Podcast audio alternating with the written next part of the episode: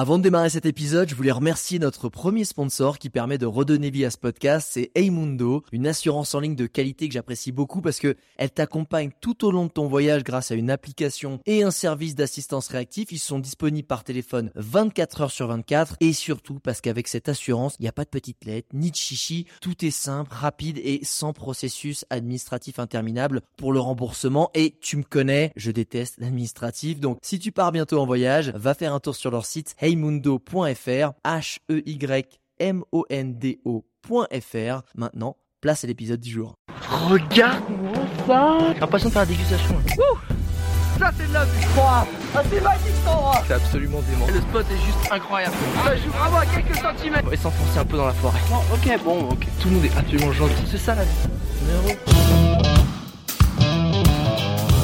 Bonjour internautes et bienvenue dans ce nouvel épisode de Je t'emmène en voyage et aujourd'hui je t'emmène quelque part où je t'ai jamais emmené auparavant sur un des continents où c'est assez rare de trouver des gens qui y sont allés.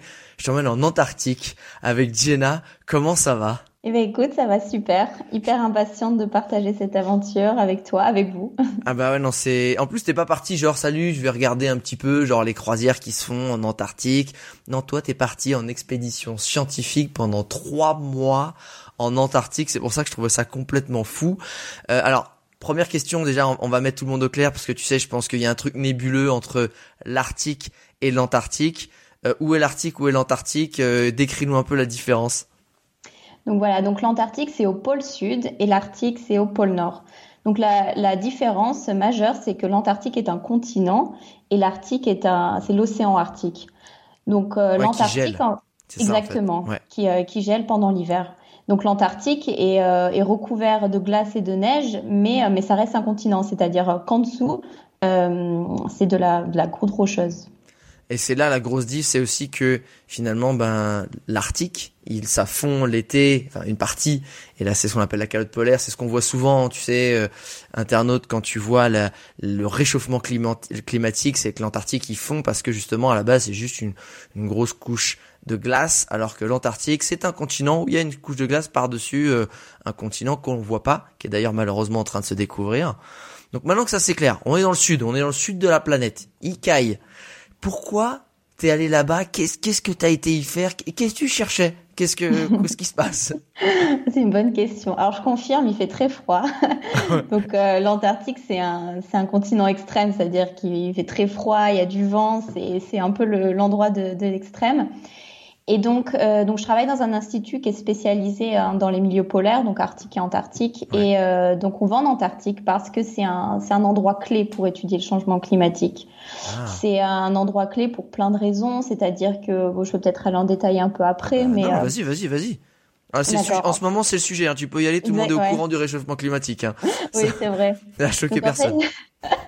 c'est un, un, endroit clé parce qu'on a la formation euh, de, de, masse d'eau qui remonte après euh, dans l'océan et en fait, ça régule euh, le climat. Donc, c'est vraiment un endroit très important à étudier et aussi pour d'autres raisons, pour l'absorption du CO2 dans l'eau par, euh, ah, par les, micro, les phytoplanctons? Exactement, par le phytoplancton. Donc moi, c'est vraiment euh, ma spécialité. Donc j'étudie le, le, ah. phytoplancton en Antarctique. Et, euh, et en fait, l'Antarctique, c'est un puits de CO2 énorme hein, pour l'océan. C'est un des majeurs, euh, un des puits euh, principaux de CO2. Donc c'est très important d'étudier cette, cette région et aussi euh, euh, quelque chose avec les milieux polaires, donc que ce soit avec l'Arctique ou l'Antarctique, c'est des milieux qui changent très vite avec le changement climatique. Donc c'est assez stratégique. Euh, ouais, exactement, très sensible. Donc, euh, donc surtout l'Antarctique en ce moment, c'est vrai que c'est un endroit qui est, qui est, particulièrement étudié. En plus, je ne sais pas si tu as vu récemment, mais il y a quelques, il y a pas mal d'icebergs qui se sont détachés euh, des barrières de glace, etc. Donc c'est un milieu qui, qui, est en train de changer. Donc. Euh, Et j'avais aussi entendu que qu'il y avait tellement de de réchauffement accéléré dans cette région du monde que ah non, je crois que c'était non, ça c'est au pôle Nord aussi où il y avait la toundra, tu sais, où qui était en train de se, se dégeler et que en gros ça a donné accès malheureusement à bah à des zones et donc euh, à des forages de pétrole, des choses comme ça, même des gaz. Mais ça c'est ça c'est au pôle Nord. Et c'est plus au pôle Nord, ouais. Du coup, dans, en Antarctique, toi, t'étais au bord de l'eau, j'imagine. T'étais dans dans quel coin? Parce que c'est bizarre, je pense pas qu'il y ait de ville. Donc on a du mal à situer. T'étais situé où? Au-dessus de quel pays? Enfin, je sais pas comment on situe. Oui, oui. Euh, donc en effet, il n'y a, pas de ville, c'est-à-dire que l'Antarctique, c'est vraiment réservé et c'est assez beau quand il y a eu le traité de l'Antarctique. C'est un endroit qui est pour la paix et la science. Donc je trouve ça assez beau parce que c'est un endroit qui est dédié vraiment à... Dure, ouais. Exactement, à, soit pour la nature, pour euh, euh, voilà, pour la découverte de la nature. Et donc en fait, en Antarctique, il y a environ 50 stations scientifiques quand même, hein, de, de plein de ah pays différents. Et, euh, et en fait, on va dire que chaque pays étudie un petit peu sa zone. Donc moi j'étais avec un institut allemand, c'est-à-dire qu'on est, on était dans la mer de Weddell. Et si tu vois la, la Patagonie, hein, donc la, la, pointe de la Patagonie, on était un petit peu dans cette zone, donc la péninsule antarctique et cette mer de Weddell qui est en face de l'océan Atlantique. Ok, ouais. Donc euh, voilà, donc cette, cette zone là.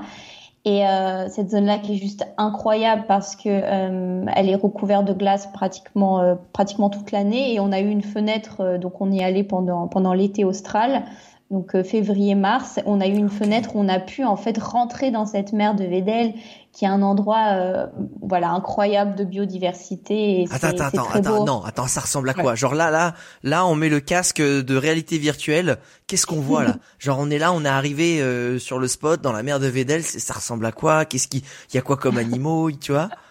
Alors, euh, quand tu arrives en mer de Vélé, c'est-à-dire que tu, tu, passes par la péninsule antarctique et là c'est euh, l'efflorescence de, de vie, c'est-à-dire qu'il y a plein de baleines, hein, donc ah les baleines migrent dans cette ouais, dans cette zone. Euh, et voilà, c'est juste quoi, magnifique. plein de baleines? C'est 5, 10, 20 ça, ça, dépend. Autour du bateau, on en a vu quelques fois, mais si tu regardes au large, en fait, tu vois en fait des euh, ah, des, pods, c'est-à-dire ouais. des voilà exactement des, des, des groupes de baleines.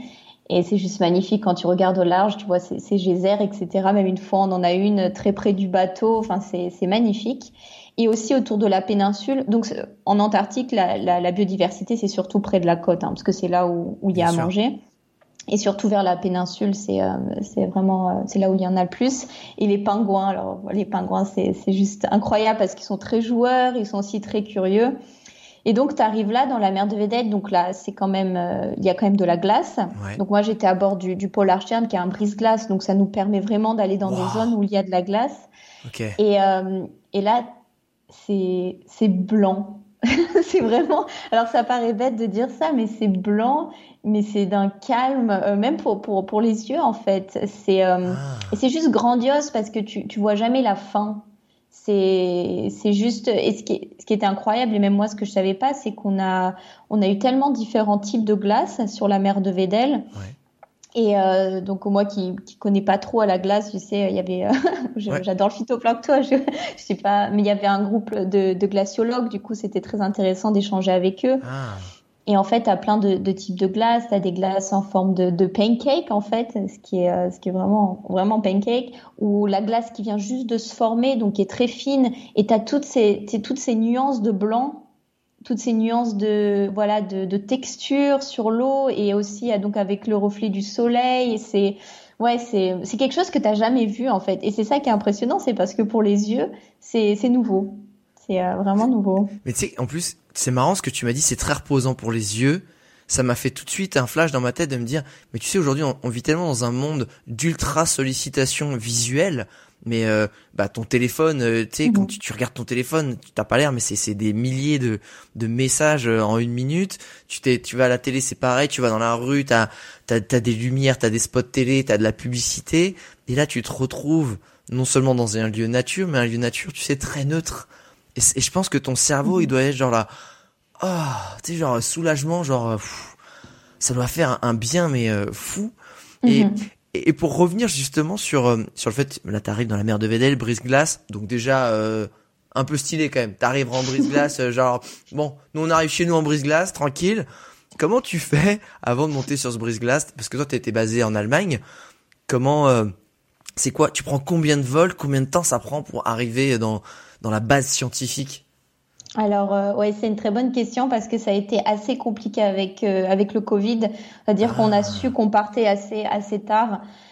Euh, du coup, donc si je prends un an avant l'expédition, c'est-à-dire euh, début 2020, donc là voilà, on sait qu'on part, etc. Donc moi je suis surexcitée. Voilà, bon, il y a le Covid et on se dit bon peut-être ça va pas être possible. Ouais. Mais au final, l'institut pousse vraiment à que ce soit possible, donc ils mettent tout un système en œuvre pour qu'on euh, pour qu'on puisse partir, voilà, avec un système de quarantine, etc. Et là, donc, s'ensuit euh, euh, trois mois de grosse préparation, hein, parce qu'en fait, on se rend, on a du mal à se rendre compte, mais c'est un boulot énorme de penser à tout. Donc, c'est-à-dire, je parle pas de tout ce qui est nourriture et tout, parce que ça, c'est une autre, une autre logistique. Mais pour ma part, c'était voilà tout ce que j'ai besoin pour faire de la science pendant euh, pendant deux mois sur le bateau. Et euh, donc là, c'est une très grosse organisation. Après, ouais. C'est quoi en fait? Typiquement pour le phytoplancton, c'est on se rend pas compte c'est quoi? C'est des alors je te dis des bêtises hein, c'est des plein de pipettes c'est un nombre de pipettes et de trucs euh, tu sais de non mais c'est bête parce qu'il faut qu'il y a j'imagine que tu vas dire des choses stériles et que si tu as besoin de refaire euh, tu sais un, un, prélèvement et que tu dis bah j'ai plus ma pas pipette ou je sais pas quoi stérile bah je peux plus en faire donc c'est foutu. Puis il y a pas Amazon Prime qui va te livrer quoi. Exactement. Exactement. Et le donc on, sur le bateau, on utilise chaque groupe, donc on a tous un petit peu des spécialités, des gros instruments différents pour récolter de l'eau. Donc déjà, il y a ces, un petit peu de ces instruments à calibrer, etc. Et en plus de ça, exactement, c'est vraiment les tous ces petits euh, des, petits échantillons, des petits récipients pour pouvoir euh, prélever. Et surtout que dans mon cas, j'étudie, euh, peut-être je peux en venir après, j'étudie le phytoplancton et les métaux traces hein, avec le changement climatique. Et donc je travaille dans un environnement ultra stérile qui fait que dans le bateau? Euh, dans le bateau. Et dans le bateau, c'est impressionnant. On a plein de laboratoires. C'est vraiment un bateau qui est dédié à la science. Et tu as des laboratoires comme tu as dans un, dans, dans à l'université ou dans un ah institut. Et donc, ça peut te permettre de faire des choses, des choses incroyables. C'est-à-dire que j'ai travaillé euh, dans, dans un container complètement stérile pendant, pendant ah tout le long de l'expédition. Ouais. Et, euh, voilà, je faisais aussi des expériences en parallèle. Du coup, je devais penser à prendre euh, voilà tout ce que j'avais besoin. Et pour te donner une idée un peu de ce qu'on a pris moi et mon groupe, donc on a un groupe de cinq personnes. Juste pour nous cinq, bon, on a c'est qu'on fait une science aussi qui qui demande beaucoup d'instruments, donc ça dépend un peu les groupes. Mais euh, on avait à peu près une soixantaine de, tu sais, ces, ces boîtes en, fer, donc. Euh, ah, les, ouais. les fly case là, les trucs. Ouais, exactement. On avait une soixantaine, plus des gros instruments euh, qui nous permettent de prélever de l'eau. Donc c'était euh, donc c'est vraiment une logistique énorme et c'est surtout tu te dis voilà faut faut rien oublier parce que faut aussi penser au coût à l'investissement de ce genre d'expédition et tu peux pas te permettre de voilà d'être là-bas et de rien faire parce que tu as oublié des choses. Donc faut vraiment se dire bon allez on pense à tout tout tout. Alors du coup tu pars d'Allemagne. Voilà. Euh, J'imagine que là on parle pas de supplément bagage. Comment t'achemines euh, T60 Flycase, euh, je, je sais pas comment, c'est c'est un vol spécial, c'est quand même dans une compagnie, comment ça se passe? Voilà, ça c'est très différent, c'est-à-dire que euh, ici on a un département logistique hein, qui s'occupe vraiment de vraiment de ça. Ah, en fait, le Polar Stern était euh, au port de Bremerhaven avant. Et euh, c'est ah. tous les ans, ils font un petit peu le même chemin, c'est-à-dire que le Polar Stern part toujours en novembre. et il va à la station scientifique de Neumayer en Antarctique pour euh, les ravitailler. Et en fait, ah. en novembre, on a mis tout notre matériel déjà sur le bateau. Et nous, on a rejoint en avion le Polar Stern euh, aux îles Falklands en janvier. Ah oui, alors là, faut que tu me situes euh, les îles Falklands parce que là, c'est quoi C'est en sud-sud de la Patagonie, c'est ça? Exactement, c'est vraiment, euh, c'est vraiment, c'est vraiment exactement en sud de la Patagonie. Vous êtes allé tout au bout de ce que la Terre était possible d'aller ou c'était possible d'aller sur Terre et après, il vous a pris à ce moment-là le, enfin, le bateau vous a pris le brise-glace pour aller jusqu'en en Antarctique. Exactement. Voilà, le Polar Stern nous attendait là et en fait, on a fait un échange de de, de, scientifiques. Exactement, un petit peu ça. Euh, les personnes qui revenaient de Mayer sont reparties et nous on est arrivés et, euh, et en fait les îles Falkland c'était un petit peu dernier moment c'était avec le Covid au départ on devait partir de Cape Town euh, ah, oui. d'Afrique du, du, Sud tout a changé au dernier moment et avant de partir, on est resté tous deux semaines en isolement à l'hôtel à Bremerhaven. On a eu quelques tests, voilà, quelques tests, enfin même pas quelques tests, une, une, une batterie. de tests, voilà, une batterie de tests Covid avant de prendre euh, un avion de luxe parce que c'était un avion euh, donc par Lufthansa et c'était leur plus grand vol qu'ils avaient jamais fait. Donc euh, on a eu un vol direct de Hambourg aux îles Falklands qui a duré à peu près 16 heures. Ça c'était euh, Ah oui, mais attends, vous étiez combien dans l'avion là? Eh ben on était tout l'équipage, donc on était une centaine à peine ah, hein, pour un avion ouais. Et bah c'était assez luxe hein, parce que tu es 100 dans un avion alors que l'avion peut prendre 300 personnes. Ah oui, d'accord.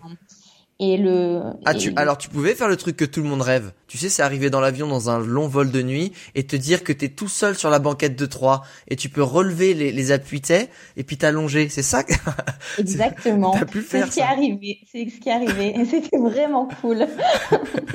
et du coup, attends, là, t'es là, t'es en mode, euh, on est au port, au fin fond du monde, en Patagonie, sur les îles Falkland. Tu montes sur le bateau. C'était la première fois que tu faisais cette expédition?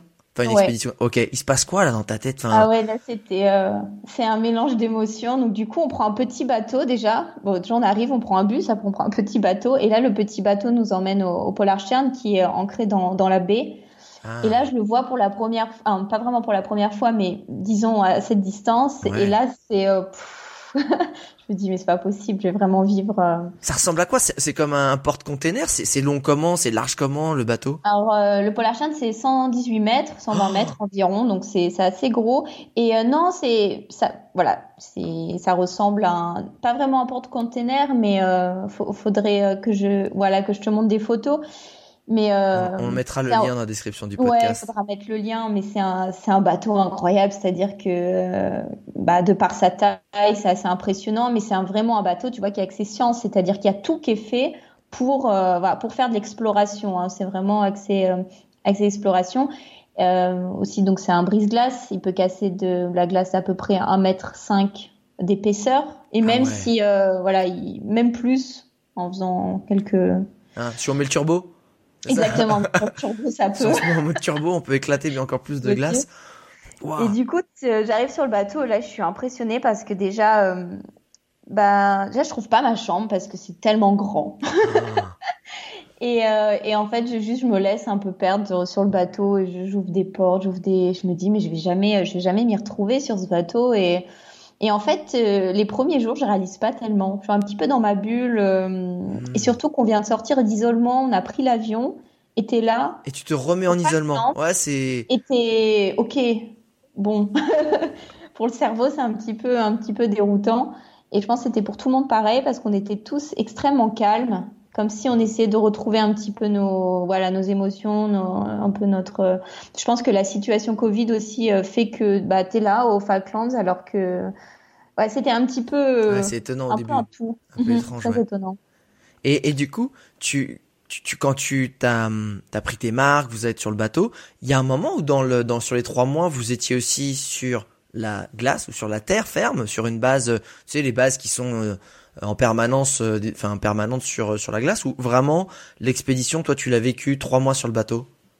Alors euh, donc donc c'était au final avec euh, vraiment sur le bateau c'était un peu plus de deux mois. Ah Alors moi personnellement j'étais que sur le bateau parce que j'étudie vraiment l'eau de mer. Ouais. Mais il y avait une équipe donc on est on est à peu près voilà c'est à peu près une je sais plus sept groupes qui étudient un petit peu différents topics, c'est-à-dire voilà, c'était l'eau de mer et le phytoplancton. Il y a des personnes qui étudient le mouvement des masses d'eau, d'autres qui étudient euh, les, euh, les, pingouins et les euh, et les phoques.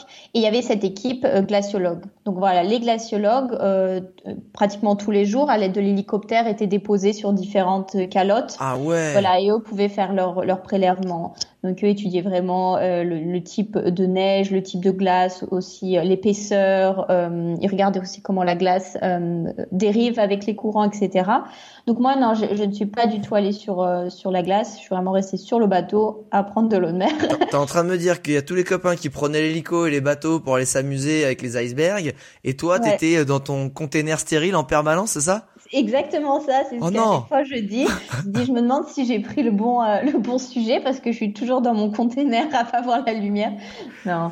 Mais euh, j'ai aussi eu la chance d'aller en, en, hélicoptère et de, donc. Euh, ah ouais, tu t'es fait pote avec les mecs. Je, je peux pas venir squatter un petit peu là sur un vol. Exactement. Est-ce que je peux un peu m'incruster? Tu m'étonnes. Du coup, c'est quoi, Jenna, c'est quoi la journée type? Enfin, tu sais, on, on, pense trois mois, bah, c'est quand même noté dans ta bulle. Euh, à quel moment t'es justement parce que comme tu dis, tu te perds dans un, c'est comme un bateau de croisière gigantesque. Donc à l'intérieur, tu vois pas forcément la lumière. Est-ce que tu vois, est-ce que tu vas souvent sur le pont? Comment tu t'organises? J'imagine que tu as tes journées de travail qui sont quand même assez longues. C'est quoi une journée type? En même temps, il fait jour tout le temps. Il faisait, ah il faisait nuit tout le temps ou jour tout le temps? Non, jour tout le temps. Jour tout le temps. Ok, donc ok. Comment c'était quoi la journée type? Alors, euh, ça, ça, change tous les jours. C'est ça qui est assez intéressant, c'est-à-dire ah que la routine, euh, ah, c'est, il y a une petite routine qui est au niveau du sommeil et de la nourriture. Donc, tu deviens très, euh, tu vois, tu deviens très structuré. En fait, si tu veux, on dépend de station, c'est-à-dire que avant de partir, on fait un plan de où on veut s'arrêter pour faire des prélèvements et faire toutes nos mesures. Ouais. Donc ça, c'est vraiment décidé à l'avance. Euh, ça change un petit peu juste à cause de la météo. C'est vraiment le seul, ah la seul aspect qui nous fait changer, ou alors si on voit que la glace devient trop épaisse, etc. Et en fait, à ces stations, on arrive à des heures un petit peu euh, random, tu vois. Des fois, tu arrives à midi, mais des fois, tu arrives à une heure du matin. Ah et en fait, tu es vraiment, tu dépends vraiment de ça. Et en fait, tous les jours, on a un briefing à 7 heures du soir, on regarde le planning du lendemain, et là, tu regardes un petit peu quand on arrive en station et quand c'est ton tour de faire les prélèvements. Ah ouais. Et quand tu vas commencer à travailler, un brief global, chaque équipe. Euh. Exactement. C'est très, euh, ouais, c'est un petit peu, c'est un. T'as une grande salle où tout le monde se réunit pour le brief et tout, ça, ok. Ouais, on a une grande salle, on se réunit pour le briefing, voilà, on expose les problèmes, les si et surtout le planning qui est très important. Et là, tu sais à quelle heure, euh, bon, faut être un petit peu flexible parce que comme j'ai dit avec la météo, faut savoir, euh, faut savoir être flexible. Et donc moi, ça m'est arrivé pendant pratiquement un mois en fait, euh, je travaillais de nuit. Mais euh, ah. alors ça, c'était assez. Euh, j'ai complètement changé mon rythme, c'est-à-dire que je travaillais la nuit, j'allais me coucher vers 8 heures du matin et je me réveillais à midi tous les jours. Et euh, c'est pas beaucoup dans le sommeil quand même. Ouais, j'étais, je faisais des, j'ai vraiment appris aussi à faire des siestes. Donc ça, c'était, c'était assez nouveau pour moi. Et en fait, au bout d'un moment, je me suis un peu retrouvée. Je me suis dit bon, ça va. Et la deuxième chose qui est rythmée, c'est vraiment l'heure des repas. Donc ça aussi, c'est militaire, c'est-à-dire que tu as le petit déjeuner de 7h30 à 8h30, le, euh, le repas du midi entre 11h30 et midi et demi, et le repas du soir 5h30, 6h30, et c'est tous les jours comme ça.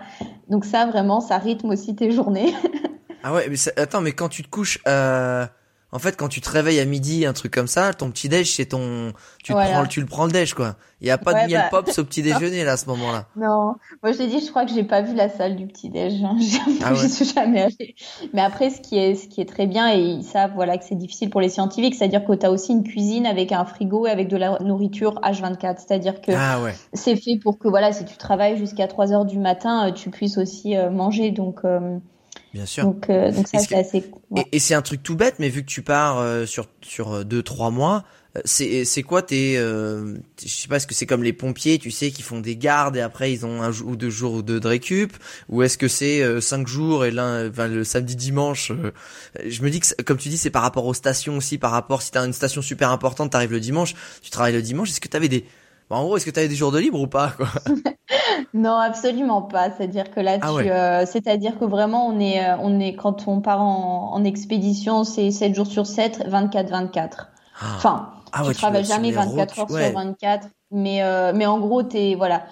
Disons que c'est c'est aussi une, question d'argent, c'est-à-dire que ça coûte tellement d'argent de partir en expédition, et c'est aussi on a des fenêtres de temps pour aller dans la mer de Vedel qui sont tellement restreintes ouais. qu'on peut vraiment pas se permettre de prendre un jour. Euh, et au final, ouais. tu as du temps pour toi parce que quand on est en transit entre deux stations ou ah, quand yes. on, on, remonte, tu, tu trouves toujours un petit peu. Alors c'est très fatigant, c'est sûr, et tout le monde à la fin est vraiment fatigué. Mais mais d'un côté c'est c'est l'ambiance. C'est-à-dire que tu es là pour le boulot c'est aussi l'effervescence tu as envie de découvrir. Et du coup c'est c'est très différent. C'est-à-dire qu'un rythme comme ça ici en Allemagne je, enfin je le ferai jamais. Genre c'est pas ouais. c'est impossible. Mais sur le bateau tu t'es là pour ça, du coup c'est en même travailler la nuit, et puis tu vois, t'as toujours des gens aussi qui sont autour de toi, tu vois les copains, euh, tu vois, c'est ouais, aussi c'est très bonne ambiance, c'est très très bonne ambiance. Alors c'est ça que j'allais te demander, c'est-à-dire que euh, alors au total, il y a combien de personnes sur le bateau? Tout, tout, tout confondu avec l'équipage, etc. On est euh, environ 100. 100, ah ouais, 100 c'est pas... Enfin, ça fait du monde, c'est pas 10 personnes, mais c'est, on fait vite aussi le tour, j'imagine, en 3 mmh. mois. Ah oui. Euh, ouais, voilà. Et, et du coup, c'est, c'est, est-ce que c'est ambiance euh, bon enfant, sympa, tout le monde est cool, ou est-ce que c'est un peu love story, tu sais, il ah, ah, y a lui là, il y a Jackie, je peux pas me l'encadrer, ou alors, euh, tu sais, qu'il y a Béatrice, euh, qui a fricoté avec John, euh, tu sais, de c'est si c'est le glaciologue, tu sais, le glaciologue un peu beau gosse. Est-ce que c'est un peu ça ou pas? Parce que t'es en vase clos, t'es en vase clos. Alors il y a un mélange de ça. Moi j'ai, ce que ce que je me suis dit de l'expédition, c'est que ça reste une colonie de vacances pour adultes et c'est vraiment une colonie de vacances où tu travailles. Mais euh, alors c'est très bonne ambiance. Ou alors et ça, ça dépend hein, des un peu du match des gens. Mais je dois dire que pour mon expédition, c'était très très bonne ambiance. Il y avait vraiment des gens bah, super et c'était très euh, très bon enfant. Voilà, il y avait pas. Mais il y a des ragots, ça c'est sûr et certain. C'est-à-dire que tu mets des êtres humains euh, comme ça sur un bateau et t'as vraiment ça. mais en, mais d'une bonne manière. C'était pas, c'était, ouais, comme je l'ai dit, c'était très bienveillant. Ouais, il y avait pas, il y a pas eu de tension, il y a pas eu parce que je me suis dit justement, humainement, euh, t'en as tiré Est-ce que t'as tiré un peu des leçons, tu sais, de, de, cette de ce moment quand même en vase clos avec 100 euh, autres êtres humains à l'autre bout du monde?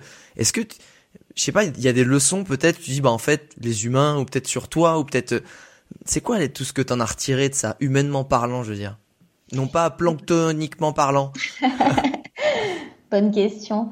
Eh ben, j'ai J'y pensais à ça avant de partir et je dois dire que, en effet, j'ai beaucoup appris.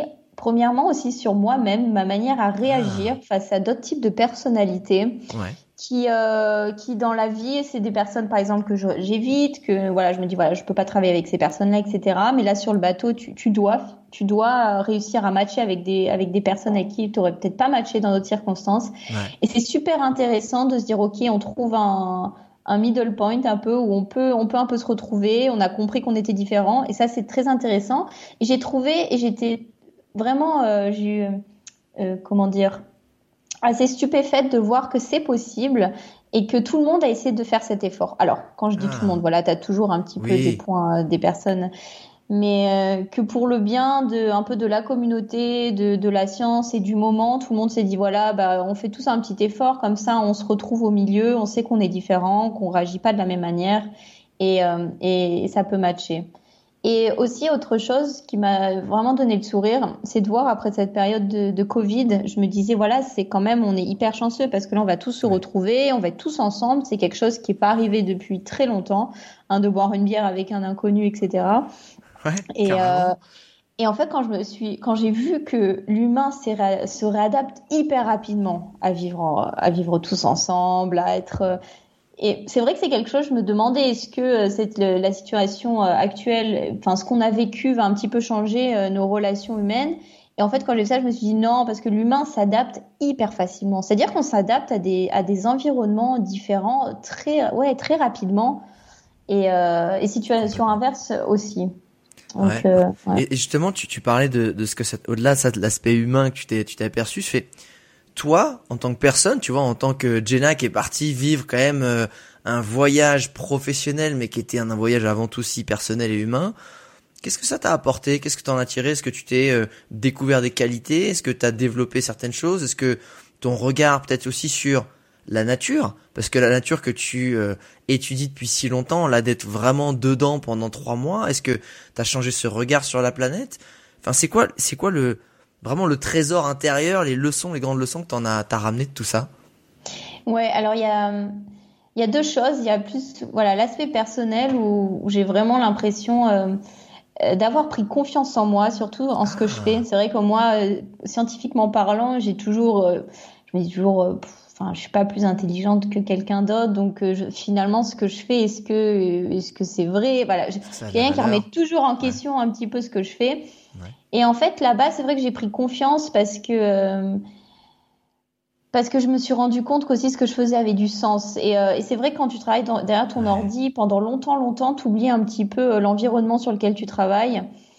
Et moi, c'est un rêve de d'enfance qui s'est réalisé. Et c'est et c'est vrai que d'être là-bas et d'avoir réalisé mon rêve et de de me dire voilà c'est c'est ma passion, c'est aussi mon travail. Ça m'a donné une force incroyable de de continuer ce que je fais. Et euh, ouais. Ah non non, ouais, vas-y continue. C'est je trouve ça en fait je trouve ça dingue de dire que t'en rêvais depuis euh, toute gamine et, et, et au-delà du boulot que tu devais faire tous les jours, tu devais des fois, tu sais, avoir ces petits moments de, mhm. de pleine conscience, de dire, waouh, exactement, je, je, je, le fais là, là, je suis en train de le faire. Exactement, c'est le moment où tu, tu, te poses sur le pont et là tu regardes et tu sais, tu dézoomes. Souvent, j'aime bien faire ça. Je, prends Google Maps et je me dézoome sur la map et je me dis voilà, je suis là. Et, euh, et là, tu te dis waouh, c'est juste, il y a, y a pas de mots en fait. C'est très dur à expliquer, c'est très dur à mettre des, mots là-dessus. C'est très puissant. Et euh, voilà, la deuxième chose, c'est vraiment euh, de, voir tant de, tant de beauté. Pour, pour être honnête, l'Antarctique, c'est vraiment un endroit qui qui laisse sans mots de par ses, comme je l'ai dit, c'est extrême, il fait très froid, il y a du vent, il y a rien, c'est un désert, c'est un désert, euh, c'est blanc, il n'y a pas d'odeur, il y a, c'est extrême et c'est vraiment quelque chose qui te met à, euh, ouais, qui, qui laisse sans mots et qui aussi te, montre à quel point la nature est belle, la nature est forte et euh, et qui te donne vraiment la force de continuer voilà à faire ça quoi à continuer la recherche à continuer la protection la préservation et aussi en parler autour de toi le, le dire. Ça pour moi ça c'est très important le partager autour de moi ouais parce que je pense que en fait ce que ce qui est beau aussi c'est je tu vois ce qui aurait été triste c'est de revenir de dire de t'apercevoir que finalement les dégâts que t'entends parler aussi dans les médias et que tu dois t'aimer toi aussi étudier t'arrives sur place et t'aurais eu l'impression de te dire bah en fait c'est foutu tu vois. Enfin genre en fait euh, j'imagine qu'il doit y avoir des résultats qui doivent pas être très bons hein. en ce moment on doit pas avoir une super note. Mais en fait tu dois t'es tellement je pense euh, plongé émerveillé par la beauté comme tu dis que t'en reviens quand même remotivé et t'as envie de sauver quand même enfin j'ai l'impression que c'est ce que tu me dis oui carrément parce que franchement dans dans mon boulot et, tout le monde, hein, quand tu fais de la recherche, a des moments où tu es juste démotivé parce que tu, voilà, les résultats sont là et, euh, et on les, on les, euh, on les partage d'une certaine manière. On est malheureusement de plus en plus écouté, mais toujours c'est quand même difficile de donner euh, une voix à la science.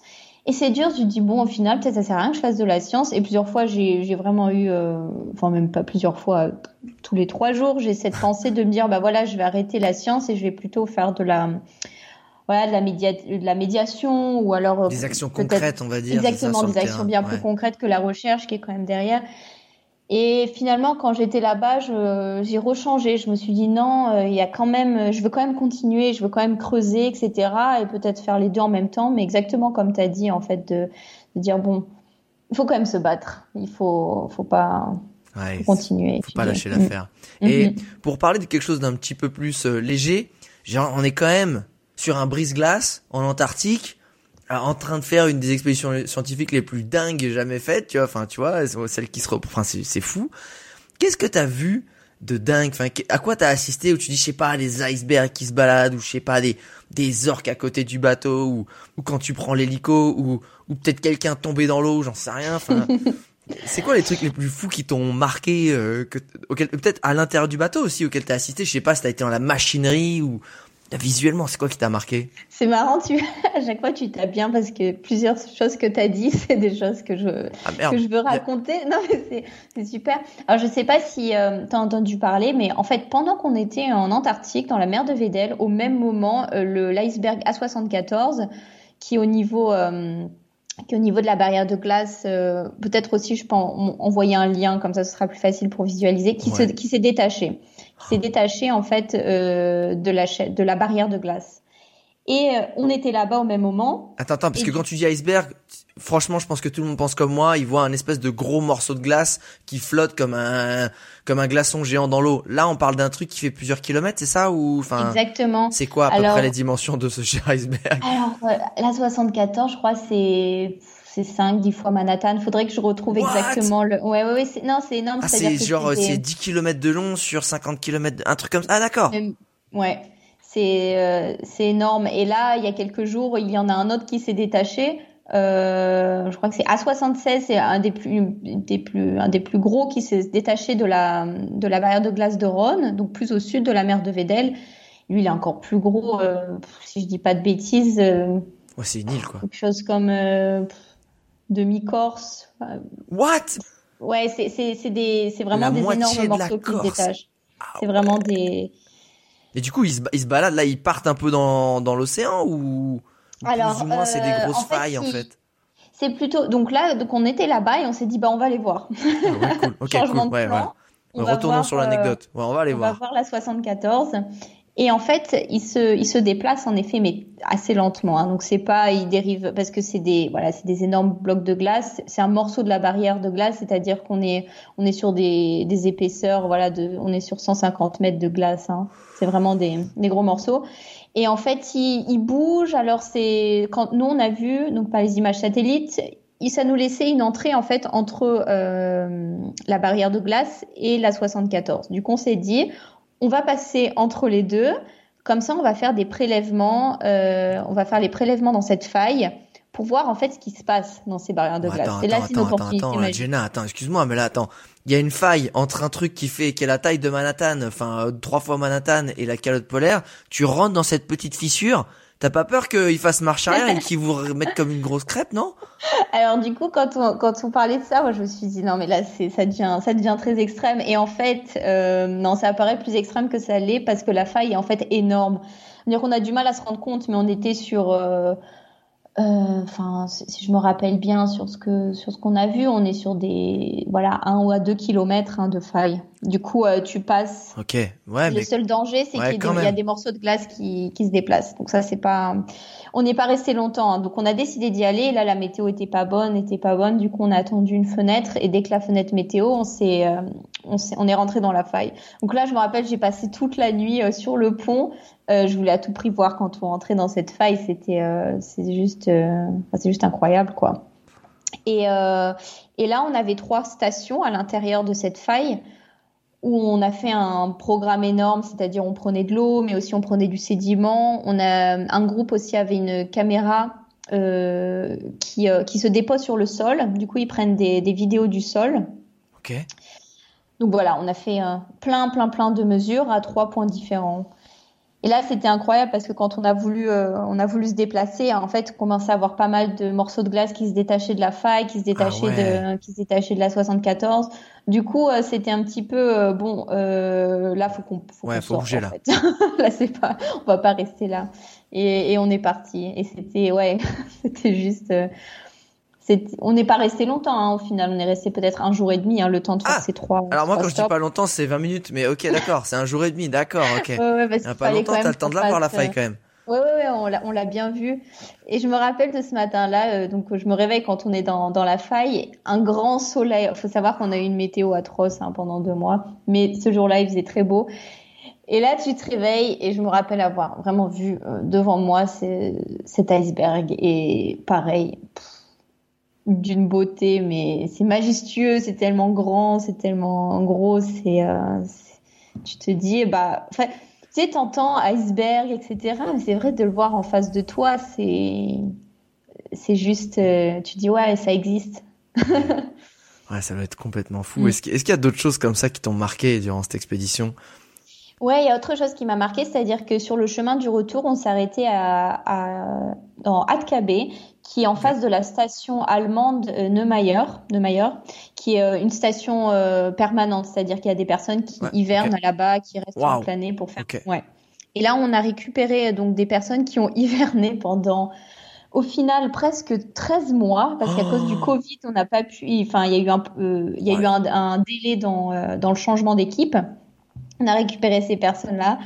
Euh, alors eux qui n'ont pas connu euh, le Covid, hein, pas du tout, parce qu'ils sont partis euh, novembre 2019 et on les a récupérés mars 2021. Quoi, Oh la vache Ils étaient combien les gars là? Enfin les gars ou les filles d'ailleurs? Eh ben en hivernage, donc ils sont à peine 10. C'est ça qui... Ouais. Et on là, là t'as intérêt à bien t'entendre là. Là t'as intérêt à prendre sur toi là. Oh mais du coup, je me suis, j'ai pas mal parlé avec eux parce que je trouve ça juste incroyable aussi d'une manière, enfin, pour manière humaine.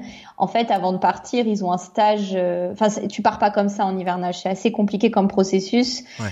Euh, donc, tu es sélectionné et après, en fait, une fois qu'ils ont sélectionné une équipe, tu pars pour un stage de 4 mois dans les Alpes, donc c'est aussi pour devenir la personne la plus cool du monde en fait. Ils prennent les, les personnes les plus gentilles du monde en fait. Tu sais les, les, mecs colériques chiants, à toi tu dois dégager vite fait. Exactement. Non mais c'est un petit peu ça, c'est-à-dire que tu as des tests psychologiques et pendant ces 4 mois ils vivent ensemble, ils décident ensemble s'il y a quelqu'un qui ah, ça ouais. pas.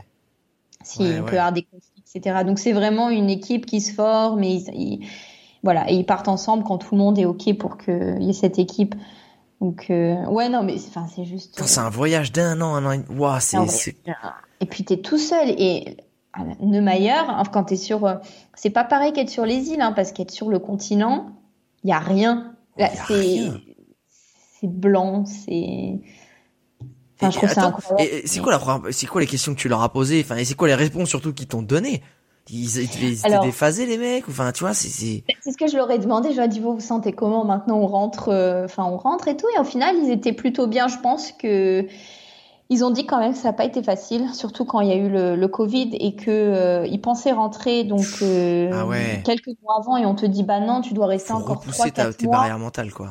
Ouais, ce qui à la fin, ce qui devient énorme. Et on dit voilà, on a eu quelques mois euh, quand on a su qu'on allait rester plus longtemps, on a tous eu un petit down et au final on a repris etc. Et ils ont tous dit qu'il y a eu une super cohésion d'équipe, donc il y a vraiment eu aucun problème. Que ça s'est très très bien passé et ils sont vraiment aidés, surtout quand tu sais que voilà, il y a tes proches qui vivent une situation en Europe qui est euh, qui est pas très cool. Et euh, et au final, ils étaient tous un petit peu contents de rentrer. Ils avaient tous peur, mais assez contents. Est-ce qu'ils se sentaient très mauvais parce qu'ils se douchent pas beaucoup? Exactement, ouais. Non, mais tu sais que ce soit le Polar Stern ou Neumayer, c'est euh, c'est luxe. Hein. Enfin, c'est. Ah ouais? Y a... Oui. Neumayer aussi, même même sur le continent? Ouais, parce qu'ils ont une station. Euh, en fait, ils font tout. Euh, c'est-à-dire que l'hiver, tu dehors, il fait, tu, tu as du moins 50. Enfin, c'est extrême. Et il faut que oh quand même à l'intérieur, voilà, tu sois bien. C'est-à-dire que c'est, tu, tu manges bien, tu as une salle de sport, euh, ah oui. un petit sauna. voilà, bon, c'est le minimum. Il y a des espaces où tu peux être tous ensemble pour passer du bon temps. Voilà, c'est, ils essaient de protéger la santé mentale, quoi. Ouais, tu Est-ce que euh, ça c'est un truc tout bête, mais est-ce que justement euh, sur le bateau, même sur la station, mais surtout on va revenir sur sur le bateau, tu as une très bonne connexion internet pour pour justement euh, être relié en permanence et envoyer les les résultats des des expériences? Ou je dis ça parce que je pense que le voyage mental et intérieur n'est pas du tout le même si tu peux aller sur Netflix tous les jours et être sur Instagram ou si tu as assez de connexion pour envoyer tes résultats euh, d'analyse, mais pas assez pour être tout le temps en train de surfer sur Internet. Exactement. Alors c'est ça que, que j'ai beaucoup aimé, c'est-à-dire que non, la connexion internet est très mauvaise. Tu l'utilises ah, vraiment de temps en temps pour euh, voilà checker des mails ou euh, voilà envoyer des messages sur la messagerie quoi. Exactement. Et euh, mais après pour aller surfer sur internet et tout, tu peux essayer, hein, mais ça va te prendre une demi-journée pour euh, aller sur YouTube et tu vas. Euh, et surtout que tout le monde va être très énervé que tu utilises la connexion pour ça. Par contre, tu peux appeler tes proches euh, par téléphone satellite. Donc voilà, ah. tu, tu peux acheter une carte et le faire. Mais pareil, c'est quand même assez coûteux. Bon, ah, pas très coûteux en soi. Donc tu le fais pas non plus tout le temps. Tu le fais quand c'est sympa de temps en temps. Mais t'as fait quoi cette digital détox de de tous les contenus qu'on peut dans notre vie de tous les jours aujourd'hui consommer en grande quantité? Bah, ça, c'est franchement, j'ai adoré parce que, alors, par exemple, quand je suis arrivée aux Falklands, euh, bah, mon téléphone marchait pas parce que j'étais aux Falklands et au début sur le bateau, voilà, il n'y avait pas le wifi qui était mis en place. Et tu vois, je commençais à stresser. Je me dis, il oh, faut que je dise à mes proches que je suis arrivée, que tout va bien, etc. Et euh, j'avais ce stress en fait de donner des, des, nouvelles parce que les gens attendent que tu donnes des nouvelles. On attend après. Et, euh, et petit à petit, en fait, voilà, tout le monde a, a compris. Si je leur ai dit, voilà, mon internet est assez mauvais, donc je, je, peux de temps en temps envoyer des messages, mais pas souvent. Et en fait, ça te, ça te libère aussi parce que tu t'as pas envoyé de message, t'es pas obligé. Et, euh, et c'est voilà, c'est cool de temps en temps. T'as aussi envie de raconter à tes proches, mais c'est à dire que tu poses ton téléphone quelque part et tu le reprends le soir et ou même ou pas. Enfin, et c'est vraiment ça, ça t'ancre dans l'instant présent, ça te remet Exactement, dans l'instant présent. ça te remet dans l'instant présent. Et surtout, euh, moi, ce que j'ai beaucoup aimé, c'est, c'est avant de, aussi quand tu vas dans ton lit, c'est-à-dire que tu prends ton livre ou même, euh, franchement, c'est la première fois que ça m'arrivait maintenant. J'allais dans mon lit et en fait, euh, juste, je faisais rien et je m'endormais. Quelque chose que ici je ne fais jamais parce que soit bon, soit je prends un bouquin ou même soit je regarde une série ou je check mes mails une dernière fois ou ah, euh, j'envoie deux trois messages. Exactement. La dernière dose de dopamine que ton cerveau te réclame avant de dormir. Exactement, le dernier dernier check.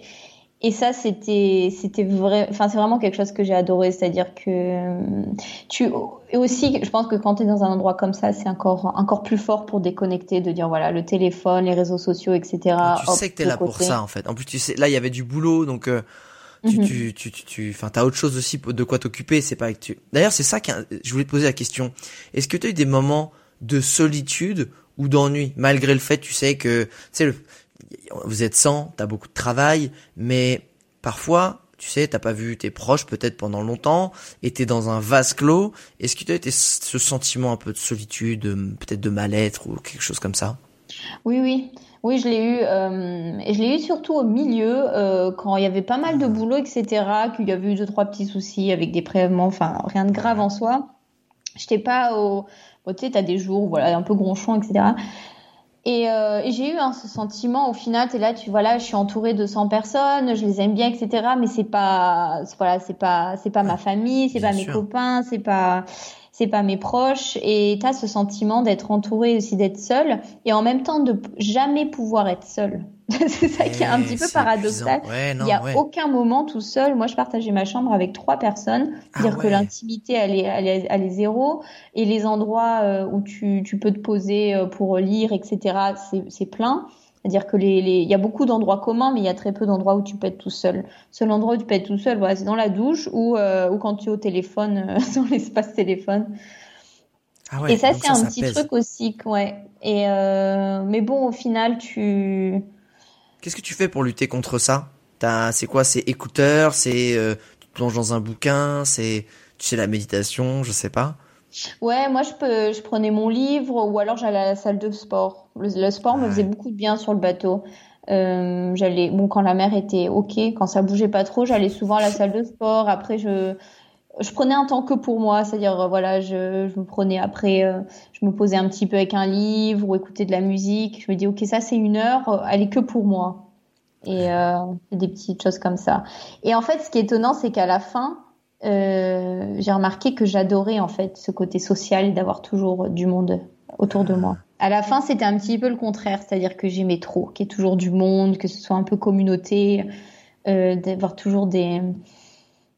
C'est, ce qu'il y a aussi, c'est que tu te lis euh, très vite aux gens et d'une manière assez, c'est-à-dire que tu crées des amitiés très fortes, très intenses, parce que voilà, tu es tout seul ici.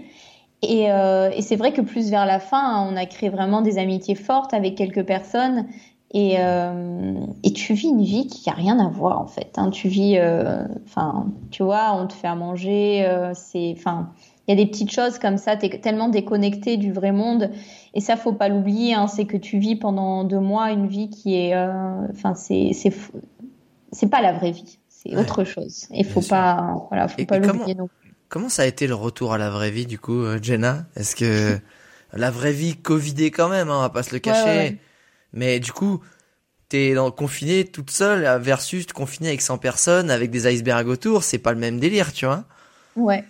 Alors euh, bon, c'est vrai que j'ai de la chance que quand je suis rentrée en Allemagne, voilà, j'étais pas seule et euh, je ne vis pas seule. Du coup, au final, ah. j'ai, j'ai pas vécu ce moment d'extrême d'extrême solitude mais j'ai vécu une, une, ou deux semaines où j'étais complètement perdue, c'est-à-dire que je devais être très très bizarre. et euh, bah ouais, parce que tu reviens et, euh, et c'est en effet c'est le Covid, tu es chez toi et premièrement la vie te semble euh, un peu ennuyante comparée parce que tu viens de vivre un truc complètement fou, tellement intense, ouais, tellement intense et là tu retournes à des émotions euh, beaucoup plus plate en fait. Et c'est une question, c'est une question d'émotion, c'est-à-dire que tu vis des trucs incroyables, tu es en haut de la montagne russe et là tu redescends à la, vie normale. Et, euh, et là ouais, du coup un petit peu l'ennui, un petit peu bon, c'est sympa, mais euh, et aussi la nostalgie. J'arrêtais pas d'y penser. Je regarde des ah. vidéos sur l'Antarctique, je me dis oh bah maintenant ah je vais aller à Neumayer, je vais aller faire un hivernage, toujours plus, toujours plus. Et, euh, et, je me suis dit bon, je vais me laisser du temps. Et euh, maintenant que voilà, je suis bien revenue, etc. Je, euh, je me sens, je me sens très bien. Et je me sens plus, voilà, j'ai vécu un truc incroyable. J'ai vécu des émotions très fortes. C'est, c'est trop bien. Mais aussi, je veux, voilà, je suis trop bien aussi dans ma vie et qu'il n'y a pas besoin de vivre des émotions extrêmes pour pouvoir apprécier, euh, pour pouvoir aussi être heureux euh, tous les jours. Et ça, c'est important hein, parce que sinon, c'est ah. c'est, ça devient, c'est un petit peu addictif en fait. Bien sûr. C'est, très addictif. Donc. Euh... Et, et qu'est-ce qui t'a fait cliquer en fait justement sur ce côté de, waouh, ok, j'ai été goûté, euh, tu sais, à l'intensité même de chaque émotion, de chaque instant, et, et de, et de te dire, ouais, en fait, c'est, c'est à moi de déterminer ce qui est intense aussi, c'est-à-dire que vivre un moment simple, ça peut être puissant aussi et Comment t'as comment t'as cliqué? C'est juste le temps euh, qui t'a permis ça ou c'est à un moment donné, je sais pas, t'as fait quelque chose, t'as tes pensées qui ont commencé à être régurgitées de tous ces de tous ces moments et t'en as tiré cette leçon? Oui, je pense que c'est un, mélange, c'est-à-dire que à un moment je me suis dit euh, bon voilà, la vie, la vie, c'est ça, c'est la vie de tous les jours, c'est aussi euh, c'est des petites choses du quotidien. C'est pas d'aller en Antarctique, la, la vie de tous les jours. et euh, je, me suis dit voilà, c'est un un choix, c'est-à-dire que après moi je sais que je suis comme ça, j'ai toujours besoin de projets, de, de nouveaux trucs, de nouvelles aventures, etc. J'ai besoin d'être drivé par un par un petit peu euh, quelque chose de nouveau tout le temps. Et euh, c'est aussi une décision que j'ai prise avec moi-même de pouvoir toujours avoir ces projets, mais aussi de voilà de pouvoir être heureuse dans des moments très simples et des moments du quotidien et d'accepter d'avoir une vie un petit peu plus posée de temps en temps. Et euh, c'est vrai que depuis toujours, euh, voilà, je déménage tout le temps, ou je voyage, ou si, ou ça, je trouve toujours un prétexte pour un petit peu partir, sauter dans un avion, etc et que c'est quelque chose, j'ai j'ai de, voilà, maintenant j'ai de plus en plus envie de peut-être avoir une vie un petit peu plus posée que j'aime énormément, toujours en ayant mes projets de côté, mais trouver un meilleur équilibre, on va dire. Super intéressant. Et pour finir sur la partie justement, je, je, veux qu'on retourne une dernière fois dans la partie waouh. Est-ce que en termes de vie, parce que tu dis qu'il y a beaucoup de vie animale, c'est quoi le truc le plus waouh que t'aies vu, le plus marrant que t'aies pu voir, si t'as réussi à en voir, parce que t'es quand même sur un bateau, t'étais pas toujours en train de te balader euh, sur la terre ferme à regarder les pingouins, mais est-ce que t'as vu des trucs où tu t'es dit, oh là, ce truc-là, en termes de vie animale, tu dis ça c'est fou ça? Alors moi c'est les pingouins qui me fascinent. Ah ouais? Je les trouve. Euh, je, sais pas si t'as vu euh, la marche de l'empereur. Je, je l'ai pas, je l'ai pas vu. Enfin j'ai vu que les extraits, j'ai jamais pris le temps de regarder. Alors euh, voilà, si un jour tu le regardais, c'est juste. Je me rappelle, c'est un des, des, films quand j'étais petite. Ma mère m'avait amené le voir au cinéma, qui m'avait complètement euh, fascinée. Je m'étais dit voilà, je vais aller en Antarctique. Et en fait, c'est un petit, j'ai un peu eu ce, ce, même sentiment quand je voyais les pingouins. C'est-à-dire que voilà, il y a différences d'espèces, mais de manière générale, ils sont très curieux. Et je me rappelle quand l'équipe euh, glaciologie était sur sur le terrain et des fois on les voyait depuis le bateau. En fait, ils venaient avec eux. Je trouve ça, je trouve ça hyper ah fascinant. C'est-à-dire qu'ils sont très très curieux et ils ont pas peur. Et euh, alors que pourtant en mer de Vedel, ils ont pas dû en voir beaucoup des humains. Ouais. Mais, euh, mais c'est des animaux, voilà, hyper curieux et, euh, et, voilà, ils sont trop mignons aussi. Je me rappelle quand j'étais en hélicoptère, c'est, j'ai vu cette scène où ils étaient un petit peu, tu sais, à la queue leu il y avait une petite descente de glace et je les ai vus, voilà, un, un par un faire du toboggan, quoi et euh, vivent leur meilleure vie euh, devant euh, sur AdKB. je dis mais c'est c'est magique, c'est-à-dire qu'ils ils sont heureux. ouais, ils sont heureux, ils se prennent pas la tête, ils cherchent pas des un truc simple. Vas-y, fais un toboggan avec de la neige, on va rigoler toute la journée. Terminé, bonsoir. Euh, Jenna, j'aime bien terminer ce podcast par deux questions un peu traditionnelles. C'est la première, c'est si tu devais, si je te passais les clés de la DeLorean pour remonter dans le passé et revivre un seul moment de toute cette expédition, ça serait lequel? Encore une fois, c'est pas encore euh, le plus fou, le, plus dingue, c'est peut-être le plus triste, je ne sais pas. Euh, alors, ce serait ce jour où on arrivait au, euh, au South Orkneys Island, qui sont euh, quand tu retournes vers les Falklands. Ouais. Et voilà, je sais pas comment expliquer, mais ce jour-là, on arrive devant ces îles qui sont juste, qui sont magnifiques, c'est-à-dire, et c'était les premiers rochers en fait qu'on a revus. Ah. Donc c'était plus blanc, mais c'était gris. Et euh, je sais pas, ce jour-là, j'ai eu plein d'émotions parce que c'était beau avec des nuages un petit peu gris derrière. Ça faisait très peur comme endroit, très voilà, très chargé. Et aussi, c'était bizarre de voir autre chose, complètement différent après deux mois, euh, deux mois de glace. Et ce jour-là, j'étais, je me suis sentie tellement calme. Et je me suis dit, dans, voilà, c'est vraiment mon objectif dans ma vie, c'est d'avoir ce sentiment de plénitude tout le temps. C'est plus un sentiment que j'ai eu ce jour-là ce, ce, ouais, c'est ce contraste avec euh, après tout ce que tu venais de vivre en fait, un espèce de je suis de retour un peu. C'est un peu ça mhm, aussi. Exactement, je suis de retour et ouais, exactement. Et c'était fou. Waouh. Ouais. Euh, si tu pouvais, si tu devais résumer cette expédition, que ce, ce, même cette aventure, cette expérience incroyable que tu as vécue en une phrase, une citation ou une punchline de ta création, ce serait laquelle? C'est une bonne question que même s'il faut travailler dur, il n'y a aucun rêve qui est inaccessible. Pah, ça j'adore, ça j'adore.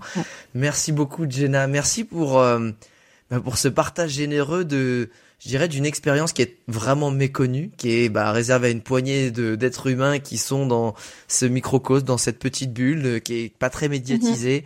Mhm. Merci d'avoir voulu aussi sensibiliser aussi de comment ça se passe, l'utilité de la science, l'utilité des gens qui c'est c'est c'est intense. Enfin, tu nous l'as dit, c'est incroyable le quotidien des scientifiques quand vous êtes en mission. C'est 7 jours sur 7 pendant 3 mois. C'est en autarcie. C'est c'est plein de choses. Merci d'avoir cette générosité là et d'avoir aussi euh, bah, mis une touche voyage et une touche d'aventure dans tout ça parce que c'est quand même avant tout une, bah, tu t'es quand même baladé dans une fissure entre un iceberg mhm. qui est grand comme Manhattan et, l'Antarctique. Il y a deux trois trucs sympas quand même, hein, tu vois. c'est quand même assez fou.